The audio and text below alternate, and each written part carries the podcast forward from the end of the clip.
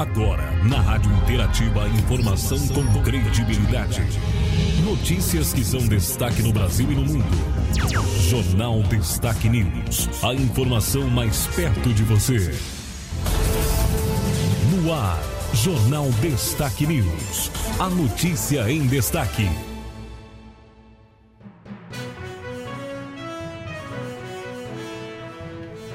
No ar, a edição do Jornal Destaque News, a notícia em destaque, edição de terça-feira, 14 de fevereiro de 2023. A partir de agora, as principais notícias do dia. Estamos na estação verão. Estamos hoje na fase da lua minguante, com mudança para a lua nova na próxima segunda, dia 20. A partir de agora, Márcio Santolin, faço a apresentação do Jornal Destaque News, trazendo as principais informações do dia. Jornal Destaque News. A notícia em destaque. No nosso jornal de hoje, nós traremos informações aqui em parceria com a agência Rádio Web. Já já os destaques locais falando sobre o início do ano letivo em Machadinho. As aulas foram retomadas ontem, iniciando o ano de 2023. Também traremos informações sobre capacitação de profissionais e demais envolvidos na área da educação, capacitação aí com a nutricionista Melina Copati. Logo mais, informações, destaques locais para você. Primeiro agora, nossa notícia é sobre o Devolve ICMS. As famílias incluídas no programa já podem retirar o benefício. Iniciou nesta segunda-feira o resgate do benefício para as famílias que ingressaram no programa Devolve ICMS. A retirada do cartão cidadão com o pagamento da última parcela depositada em janeiro ocorre em todos os municípios gaúchos, sempre de segundas a sextas-feiras. A nova remessa de cartões atende a 92 mil famílias incluídas no programa após a atualização da base de dados do Cadastro Único, o CAD Único. O coordenador do programa Devolve ICMS, Arielson Alonso, faz algumas recomendações sobre o momento da retirada do cartão. Os beneficiários foram incluídos no programa Devolve ICMS no mês de janeiro e eles já podem retirar o seu cartão com o depósito de janeiro já efetuado. Então esse cartão ele já vai vir carregado, basta que o beneficiário se dirija até o local de retirada, portando documentos de identificação com foto e faça a retirada do cartão. A gente sempre recomenda que a pessoa acesse o site do programa e no site você pode consultar por meio do seu CPF se tem direito ou não ao benefício. A gente sempre recomenda que essa verificação seja feita antes do deslocamento ao local de retirada. O titular do cartão necessita apresentar documento de identificação oficial com foto e número do CPF. Os pontos de entrega estarão fechados somente nos dias 20, 21 e 22 de fevereiro devido ao feriado de carnaval. Os pagamentos dos beneficiários são realizados a cada três meses no cartão cidadão, que funciona como um cartão de débito e pode ser utilizado em diversos estabelecimentos comerciais, como supermercados e farmácias. O Devolve ICMS realiza duas modalidades de pagamento: a parcela fixa, que paga para todos os beneficiários o valor de 100 reais, e a parcela variável, quantia que varia de acordo com o número de notas fiscais com CPF emitidas ao titular do benefício. O próximo depósito está previsto para o mês de abril. Agência Rádio Web de Porto Alegre, Marcelo Vaz. Outro destaque importante aqui para você é a notícia de que mulheres podem ser acompanhadas quando forem sedadas. O Brasil ficou chocado com casos em São Paulo e Rio de Janeiro, onde pacientes sedadas foram abusadas sexualmente ou estupradas por profissionais da área da saúde durante procedimentos cirúrgicos em hospitais ou clínicas. Essas denúncias, inclusive, aumentaram nos últimos tempos em diversos estados. As provas são apresentadas por meio de depoimentos, testemunhas e até em alguns casos por imagens gravadas. Para proteger estas pacientes, o deputado estadual Pepe Vargas apresentou o projeto que dá às mulheres o direito de terem um acompanhamento em procedimentos de saúde nos estabelecimentos públicos e privados no Rio Grande do Sul. O parlamentar petista justifica a proposta. Nós entendemos que isso é uma forma de prevenir que uma pequena minoria de maus profissionais de saúde venham a enfim, estabelecer qualquer forma de violência contra essas mulheres e também maculando né, toda uma categoria que trabalha de forma adequada e correta, cuidando da vida das pessoas, mas que infelizmente algum, alguns uh, maus profissionais tiveram esse comportamento. Esse nosso projeto de lei também dialoga muito com a Convenção Interamericana eh, que trabalha políticas públicas para prevenir a violência contra as mulheres. O projeto prevê que este direito deve acontecer seguindo as normas sanitárias que regulam os procedimentos de saúde. Agência Rádio Web. Produção e reportagem, Christian Costa. Saindo um pouco das informações somente do nosso estado, nós vamos agora com os destaques de hoje a nível internacional. Crise dos OVNIs. Entenda o que são os objetos avistados no céu. As informações que circularam aí no último sábado e vêm circulando nas mídias e redes sociais. Os governos dos Estados Unidos, Canadá e China investigam a aparição de vários objetos voadores nos últimos dias. A aeronáutica americana derrubou três objetos voadores no último fim de semana, que o Departamento de Defesa acredita serem balões que captam informações do tempo e do clima. Os objetos são chamados de OVNIs, a abreviação para objeto voador não identificado. Para o ufólogo Jackson Camargo, essa classificação é feita para dar evidência à demonstração de força dos países. O que chama atenção nestes casos é as autoridades rotularem estes objetos como OVNIs, talvez até para chamar a atenção da opinião pública para estes eventos, reforçando esse conceito de demonstração de força. É importante esclarecer que estes objetos abatidos possuem características bem diferentes do que é registrado seja por autoridades, cientistas, ufólogos ou mesmo testemunhas civis do fenômeno OVNI legítimo, onde existe demonstração de inteligência, altíssima tecnologia. No início de fevereiro, o governo americano derrubou um balão que considerou como espionagem chinesa. Os aviões utilizados para abater os objetos são de última geração. O ufólogo destaca que nos últimos anos esses avistamentos têm ganhado força. Com a divulgação de vídeos e registros pela Marinha Americana lá em 2017 e depois com a realização de audiências públicas no Congresso dos Estados Unidos e aqui no Brasil também, o assunto acabou chegando com força à opinião pública, sendo abordado aí massivamente pela mídia e está em alta até hoje nas redes sociais e em rodas de conversa. Isso faz com que as pessoas olhem mais para o céu e, consequentemente, ocorram mais avistamentos, mais relatos relatos de avistamentos. A Força Aérea do Uruguai também investiga a presença de luzes vermelhas avistadas no último fim de semana. Agência Rádio Web, produção e reportagem Igor Pereira. Obrigada, Igor. Nós falaremos agora dos atos antidemocráticos. A AGU pede condenação de 59 financiadores de atos extremistas. A Advocacia Geral da União ingressou com o primeiro pedido de condenação definitiva contra financiadores de atos extremistas em Brasília. A AGU pediu a condenação de 59 pessoas, empresas e entidades suspeitas de financiarem o fretamento de ônibus. A ação é no valor de 20,7 milhões de reais pelos danos materiais causados pela depredação das sedes dos três poderes em 8 de janeiro.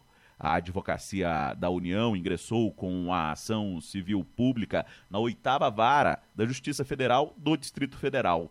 No pedido de condenação, assinado na última sexta-feira e divulgado nesta segunda, são listadas 54 pessoas físicas, três empresas, uma associação e um sindicato.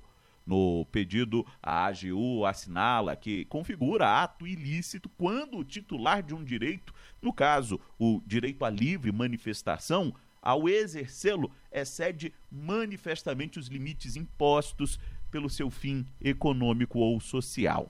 A advocacia alega ainda que os supostos financiadores tinham consciência de que seriam realizados atos antidemocráticos pelas pessoas que viajaram à capital federal, uma vez que as convocações para essa manifestação falavam de atividades não pacíficas e da tomada do poder.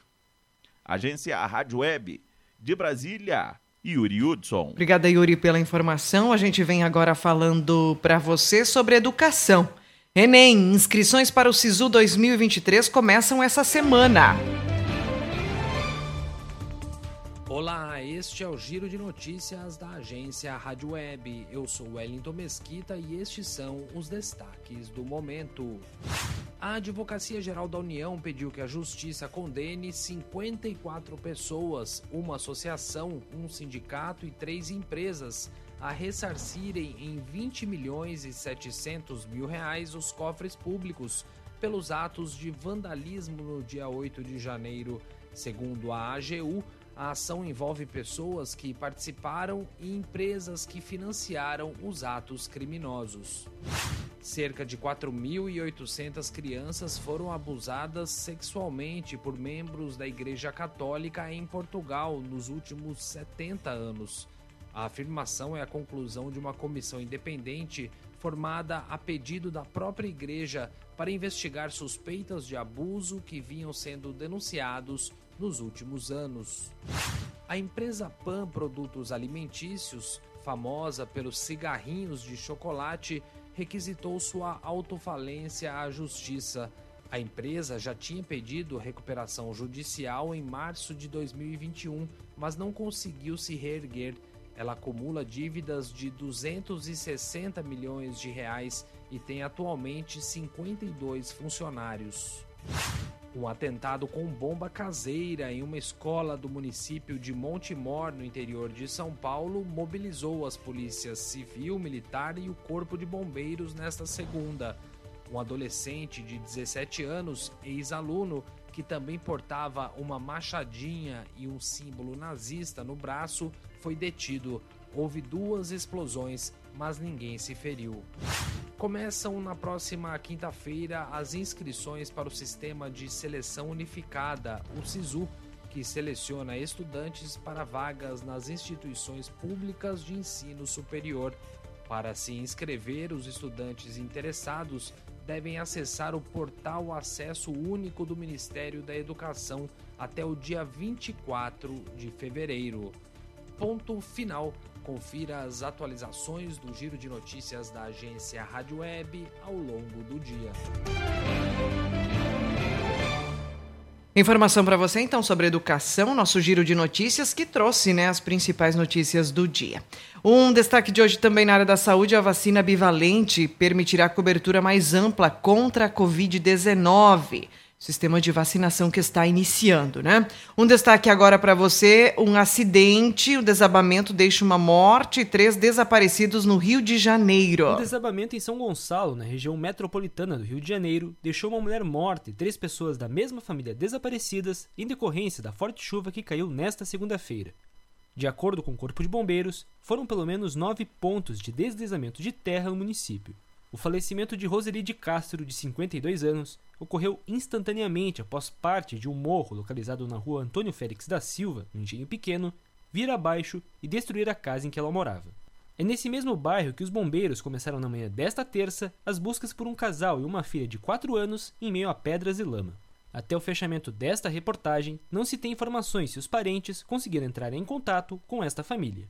A Prefeitura de São Gonçalo abriu 47 pontos de apoio para atender desabrigados e desalojados. Agência Rádio Web.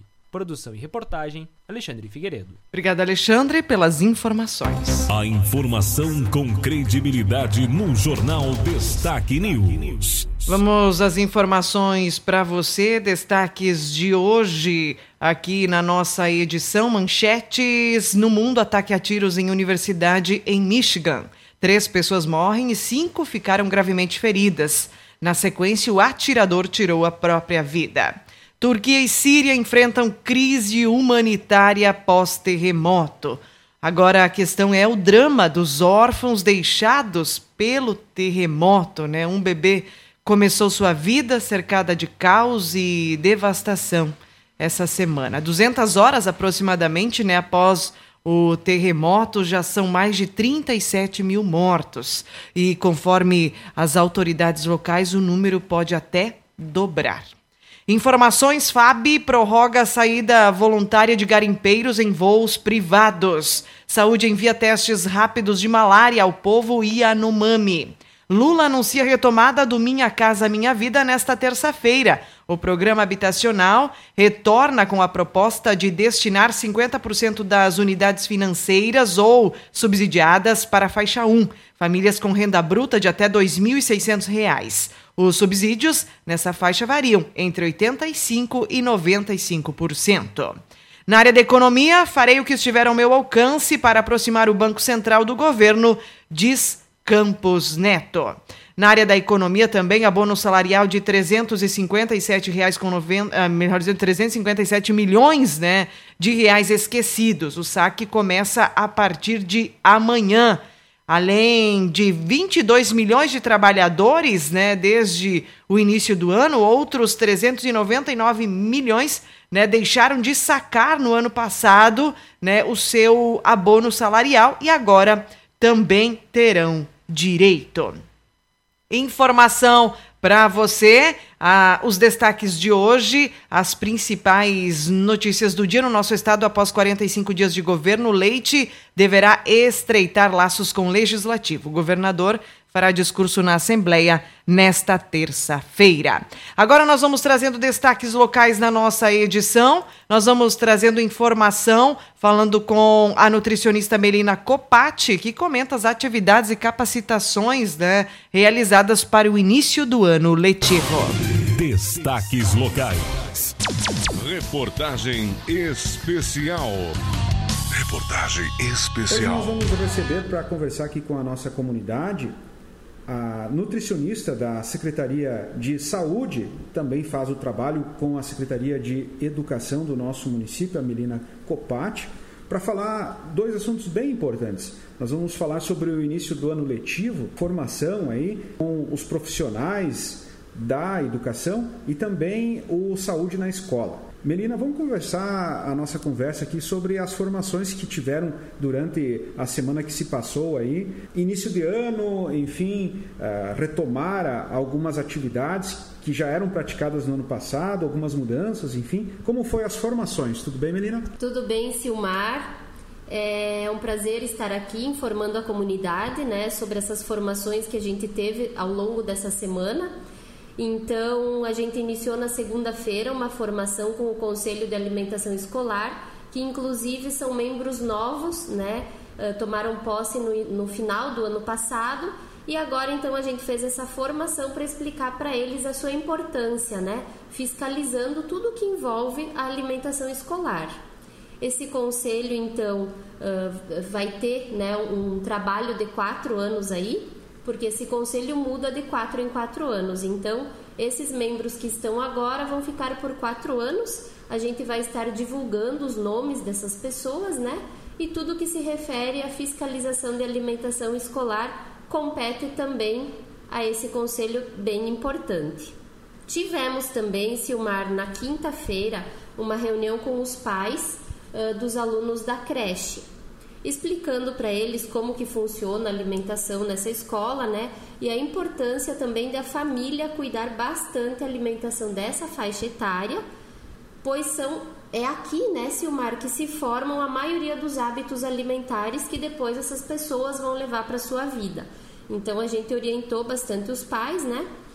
E reforço aqui a importância então desses pais, nessas famílias estarem de acordo também com essa alimentação que é oferecida na escola, tentar oferecer alimentos mais naturais em casa, tentar uh, fazer as preparações que são servidas no cardápio da creche, até para a criança se adaptar com aquela alimentação escolar mais fácil, né? E a gente sempre fala, né, tentar oferecer comida de verdade, mais alimento natural ou pouco processado e evitar os muito industrializados. Na sexta-feira, nós tivemos na parte da manhã também uma formação com as serventes das escolas municipais, né, tanto as que trabalham preparando a merenda, como as que cuidam das, da limpeza das escolas. Temos algumas novas né, que entraram esse ano também para o quadro. E a gente esteve então conversando, ajustando o funcionamento de toda, todo esse trabalho né, na escola para esse ano letivo e também para que elas entendam que existe uma legislação para a gente seguir né, nesse programa de alimentação escolar. Então, a nutricionista que elabora o cardápio, que faz as, é, o pedido das compras dos gêneros alimentícios, precisa também atender uma legislação. Né? Isso é bem importante a comunidade também entender.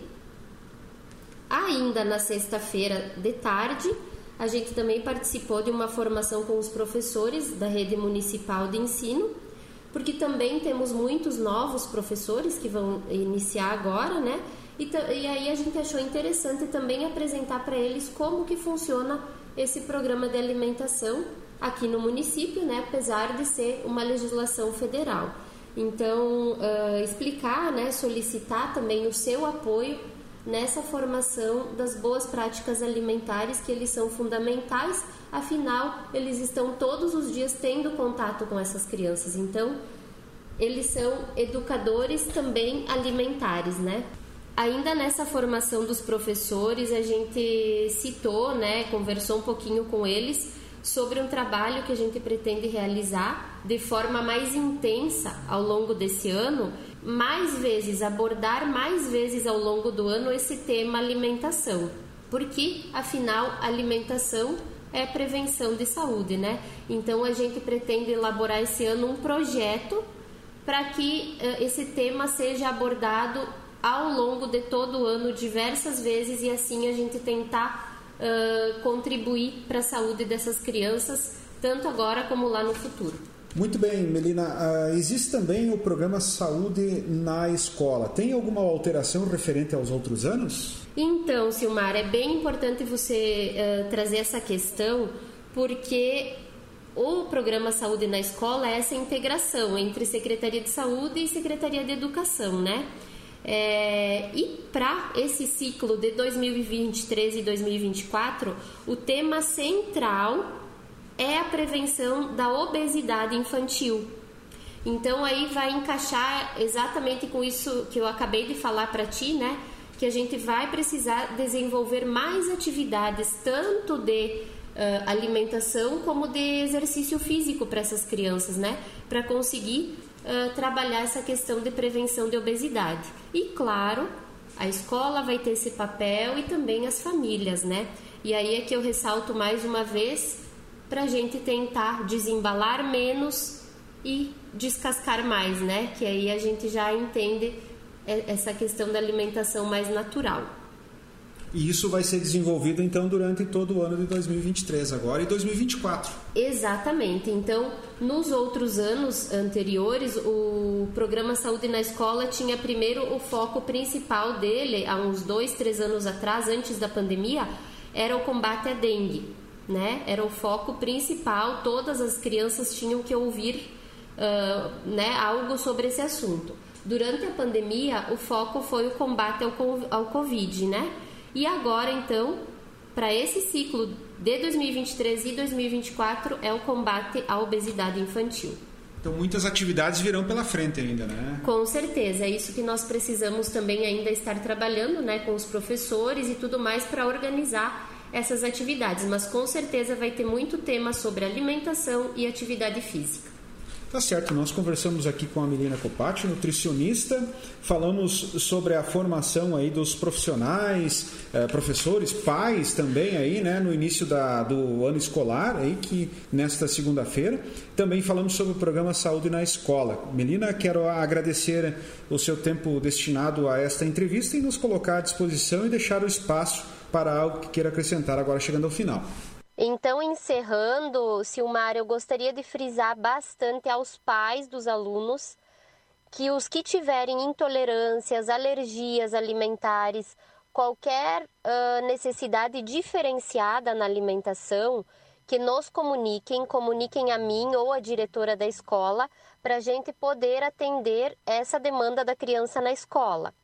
Até o momento, eu só tenho comunicado de três crianças, né? Que é uma diabética, que a gente sabe que já era o ano passado, uma com doença celíaca, que também é do ano passado, e para esse ano, até o momento, a gente só recebeu um atestado, né, um laudo médico uh, de alergia à proteína do leite de vaca de uma criança do berçário. Mas nenhuma outra uh, necessidade a gente foi comunicado, tá? As intolerâncias à lactose, e outras demandas que teve o ano passado, a gente precisa que os pais nos avisem de novo esse ano, nos comuniquem, porque as intolerâncias e as alergias podem ir se desfazendo com o longo do tempo. Então, a gente pede sempre atestados uh, atualizados anualmente, né? Por isso que eu falei, as exceções são só a doença celíaca e o diabético, né? Que, que, que esses não, não precisa atualizar todo ano, é mais espaçado. Então fica bem, uh, né? Eu, eu reforço, reforço esse pedido aos pais nos avisem, nos comuniquem. Quem já trouxe atestado há uns dois, três anos atrás, precisa nos avisar de novo, porque sem esses atestados a gente não vai poder atender a demanda dessas crianças. Nós conversamos aqui com a Melina Copati, trazendo informações para a nossa comunidade, ela que é a nutricionista da Secretaria de Saúde de Machadinho. Com informações da assessoria de imprensa do governo municipal, repórter Silmar Luiz. Informações de hoje também, a gente fala do início do ano letivo em Machadinho. A descoberta de novos horizontes e novas experiências iniciaram ontem no município de Machadinho. Escolas da rede municipal de ensino receberam desde o início da manhã de ontem, segunda-feira, dia 13, pais, alunos para retomada ou ingresso na vida escolar. Em cada escola, professores e demais profissionais organizaram atividades e dinâmicas e de interação proporcionando muita alegria e um dia super divertido. Neste ano de 2023, a expectativa é de muitas surpresas e aventuras, pois a escola é uma fábrica de sonhos, além de alegrias e de conhecimento. Há dias, tudo vem sendo preparado para este momento. Após um momento de formação continuada de toda a equipe, professores, atendentes, estagiários, serventes e demais profissionais, o dia foi programado para recepcionar as famílias. O processo de ingresso na rede escolar municipal inicia na Escola Municipal de Educação Infantil Professora Nair Bernadette Meassi, com os alunos do berçário e maternal. A Escola Municipal de Ensino Fundamental Professora Anita Bonete Beltrame atende as turmas de pré-escola. O próximo passo é na Escola Municipal de Ensino Fundamental, professor Samuel Comáquio, que recebe as turmas do primeiro ao quarto ano. A Escola Municipal de Ensino Fundamental, professor Itacir Fontana, recebe os alunos que concluirão a fase escolar nos anos iniciais, ou seja, quarto e quinto ano. A conclusão do ensino fundamental se, consol se consolida, né? na Escola Municipal de Ensino Fundamental Professora Muriam Piovesan de Lima, com estrutura para as turmas de sexto a nono ano.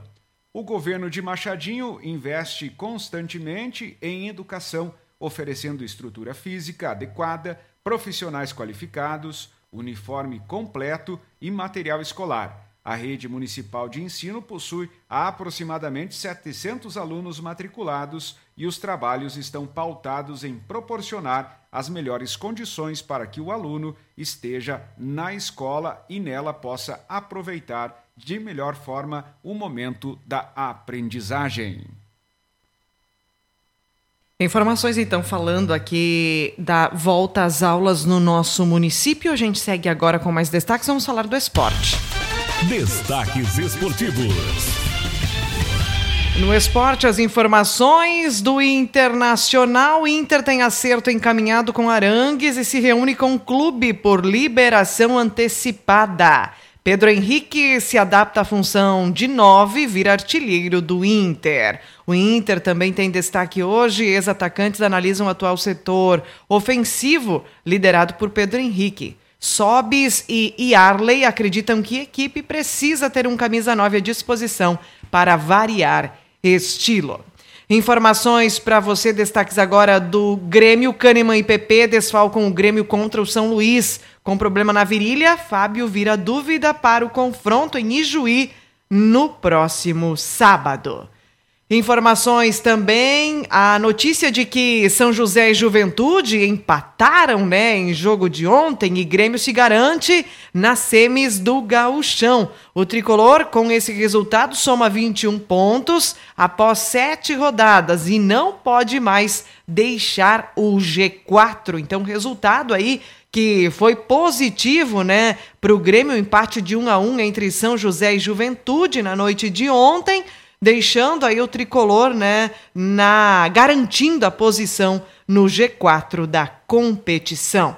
O Grêmio também tem destaque, né, a notícia de que Renato espera a contratação de atacante, né, no Flamengo, né, um atacante que ele já trabalhou no Flamengo. Informações, destaques de hoje, dupla Grenal. Na, no esporte também, é, destaque hoje: Neymar diz que discussão com dirigente do PSG é normal no futebol. destaques do mundo da bola para você. Agora em destaque a previsão do tempo. Alerta: alto risco de temporais isolados e ventos severos hoje. A Meteorologia reforça o alerta para esta terça, com risco muito elevado de ocorrência de temporais no Rio Grande do Sul. Há possibilidade de algumas tempestades fortes e severas que têm potencial de causar danos. A maior preocupação é o risco de vendavais localizados que podem ter rajadas localmente intensas. A sequência de dias de céu azul, umidade em níveis eh, desérticos e calor extremo chega ao fim hoje.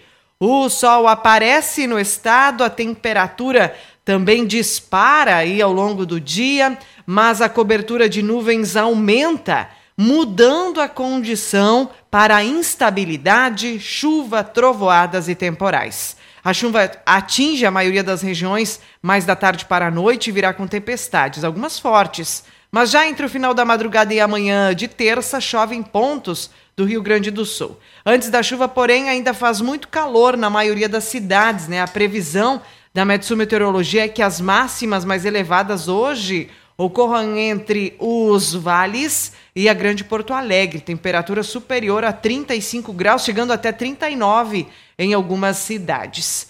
Os temporais podem causar falta de luz e também danos, né? Altíssima probabilidade de temporais no decorrer de hoje, especialmente como dito da tarde para a noite. A chuva, embora possa ser localmente forte e volumosa, não será suficiente para trazer maior impacto na estiagem. O déficit de, de precipitação é muito alto e para que houvesse uma mudança de cenário no estado, seriam necessários vários dias seguidos de chuva generalizada, persistente e com volumes altos, o que não ocorrerá.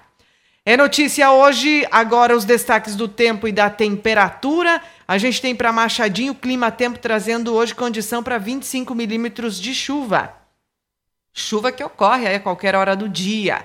A gente tem a previsão da Somar Meteorologia, trazendo para Machadinho hoje uma chuva mais da tarde para a noite, acumulando 7 milímetros. Então, uma diferença bem grande de precipitação de uma fonte para outra. As máximas hoje chegam a 28 graus essa é a, pre, é a previsão né, de temperatura em ambas as fontes.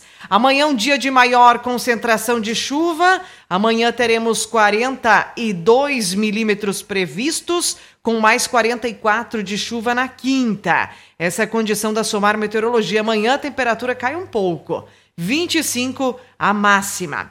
Quinta, 17 a 28 graus. Na sexta, alguns chuviscos ainda, mas o tempo vai melhorando.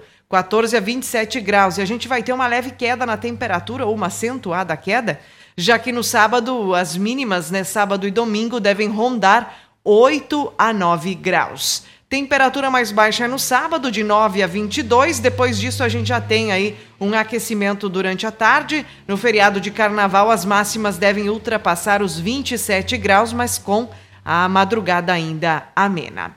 Essa condição, então, informações do tempo da temperatura, somar meteorologia para você, trazendo então essa mudança no tempo, essa frente fria agora sim se aproximando, trazendo condição para chuva, trazendo condição para mudança também na temperatura. Informações, notícias no www.destaquenews.com. Eu finalizo aqui a edição de hoje, Jornal Destaque News, e as principais informações, então, para você. Termina aqui mais uma edição do Jornal Destaque News. A informação com credibilidade. Aqui, na sua rádio.